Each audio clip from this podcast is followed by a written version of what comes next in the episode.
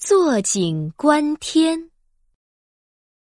暑假马上就要到了，小朋友们在幼儿园里讨论着自己的暑假计划。暑假的时候，我准备去爷爷家的院子里摘芒果，摘好多好多芒果。暑假我每天都要去游泳馆练习游泳。今年运动会，我还要拿冠军。琪琪想了一会儿，说：“我呀，我准备和爸爸妈妈一起去旅行，爬黄山，逛天池，看东方明珠，这样才不会坐井观天。坐井观天，坐井观天是什么意思啊？”